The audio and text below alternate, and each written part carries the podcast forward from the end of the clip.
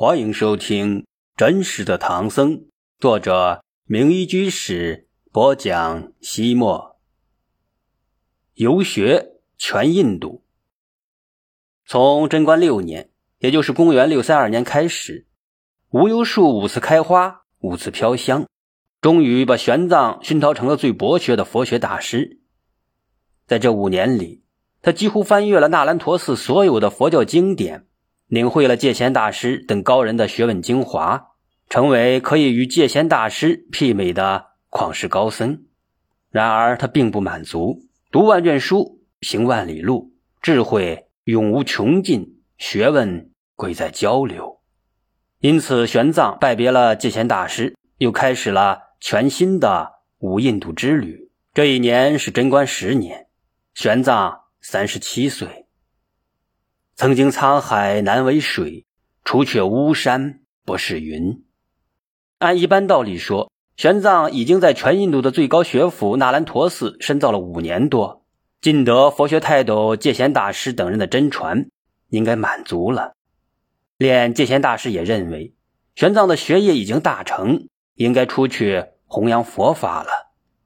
可是玄奘认为，尺有所短，寸有所长。那兰陀寺毕竟不能够囊括全印度的佛学知识，在印度，常有精通某一部经论的高僧隐居在深山大川的荒寺之中，过着离群所居的隐士生活。所以，他像早年在中土从成都出发，周游晋、楚、吴、越、燕、赵一样，从那兰陀寺所在的中印度出发，先向东，再向南，又向西，后向北。开始了历时四年多的五印度环游，历三十余国，行程数万里。公寓陀国的哲里达罗城是玄奘环游其中的一站。这是一座海滨城市，港口里的货船来来往往，满载着印度的各种物产，顺着季风驶向东南亚。玄奘在港口附近的一个寺院挂单，能清晰的看到船舶或徐徐归来，或扬帆起航。他特地打听了一下，人家告诉他，商人及远方客旅就是从这里入海，驶向遥远的国家。他知道，从海路也能够返回自己的国家。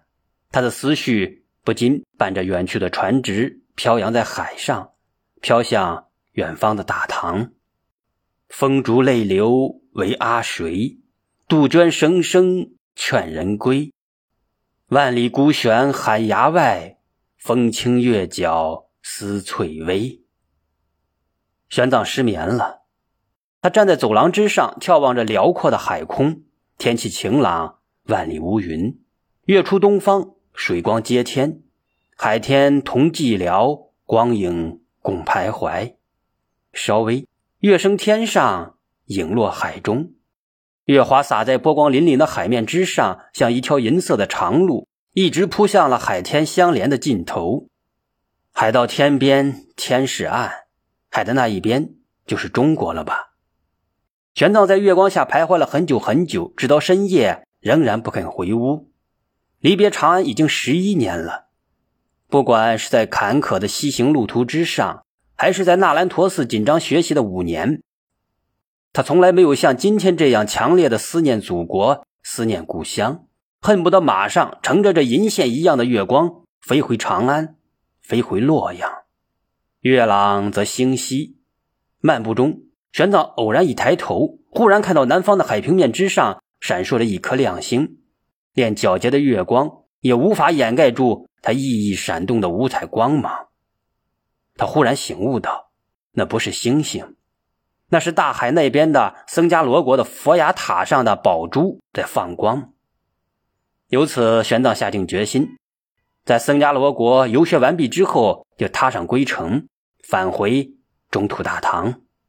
离开这里达罗城之后，玄奘继续环游，一路拜访众多的名师高僧。与此同时，玄奘就像一个磁力极强的吸铁石，一路之上不断有高僧被他吸引到身边，围绕着他形成了一个上百人的僧团。他们一路浩浩荡荡的游走在。五印度的境内，贞观十四年，已经是四十一岁的中年人的玄奘回到了纳兰陀寺。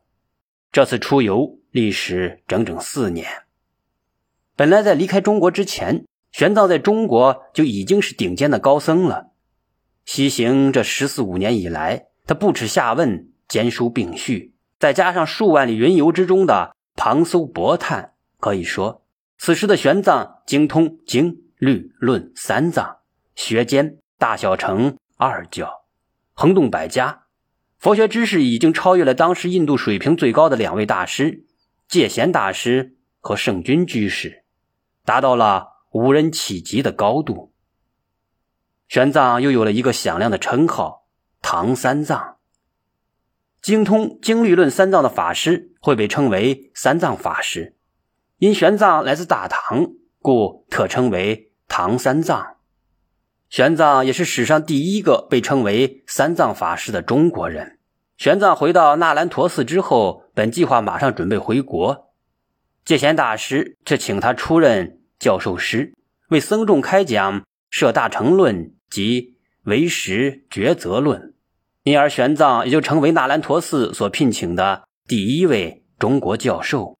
那兰陀寺所传授的学说虽以无著世亲为中心，但同时也网络了当时大小城学者以及世俗的各类学者在这里讲学，形成了各抒己见、百家争鸣的自由风气。那兰陀寺不是以对峙的态度来处理各派学术。而是把他们作为一个全体来分科，这样讲学的规模日趋完整，学者们都从全体着眼，而不拘于一家之言。在玄奘讲学于那兰陀寺之前，狮子光在寺中开讲中论、百论，并有意的与瑜伽行派相对峙，批斥瑜伽师地论。在玄奘入寺之前，狮子光就已经是著名的三藏法师了。他敢于在瑜伽行派的根据地那兰陀寺公开挑战，自然有其非凡的才智与学识。一时间，纳兰陀寺的众多瑜伽派论师竟然无人能与之抗衡。身为纳兰陀寺住持的戒贤大师宽宏慈悲，他老人家不是将异类的狮子光强行的赶出寺门，而是让自己最得意的弟子，当时瑜伽行派学识最渊博的论师玄奘。来出马，在狮子光的讲坛旁边，同时再开一坛，宣讲瑜伽派教义。两位著名的论师在同一时间、同一地点弘扬中观、瑜伽两种争论了上百年的学说，这是多么有趣又何等壮观的学术盛景！玄奘对中论、百论和瑜伽师地论都有很深的研究与心得，知道两者有同一法源。绝不会互相抵触。之所以会产生误解，是研究者本身无法融会贯通而造成的，绝不是哪一种法本身的缺陷。为了能让大家了解两者其实不相违背的道理，玄奘专门用梵文撰写了相当于汉文八万四千字的《会宗论》三千颂。论著写成之后，呈于戒贤大师与寺内大众评阅。读过的人无不称赞，玄奘据此与狮子光数次论战，也无往而不利。狮子光辩不过玄奘，败下阵来。于是，原来听他讲课的那些学生，渐渐都跑到了玄奘的讲坛。从此，玄奘在印度的声望越发的如日中天。